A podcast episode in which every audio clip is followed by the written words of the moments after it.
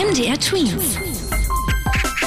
Dein 90 Sekunden Corona-Update. Auch in Deutschland wird aber jetzt erstmal nicht mehr mit dem AstraZeneca-Impfstoff geimpft. Hintergrund ist, dass es in den letzten Wochen einige Menschen gab, die nach der Impfung mit AstraZeneca gesundheitliche Probleme hatten.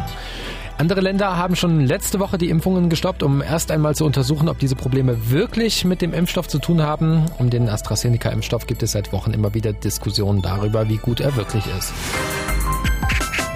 Der Impfstoff von Johnson Johnson, der steht kurz vor der Zulassung und soll teilweise sogar in der Tween Zone hergestellt werden. Genauer gesagt, ein Unternehmen aus Dessau könnte den Impfstoff mitproduzieren.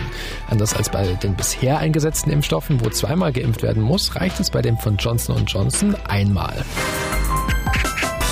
Ja, erst wurde gelockert, jetzt wieder Alarm geschlagen und zwar von Deutschlands Intensivmedizinern. Das sind die Ärzte, die auf den Intensivstationen der Krankenhäuser Patienten mit ganz schweren Krankheitsverläufen versorgen. Und eine Vereinigung dieser Intensivmediziner sagt jetzt, angesichts der wieder steigenden Corona-Zahlen müsste man sofort in den Lockdown zurückkehren. Sie meinen, damit könnte man eine starke dritte Welle verhindern. MDR Twins. Dein 90 Sekunden Corona-Update.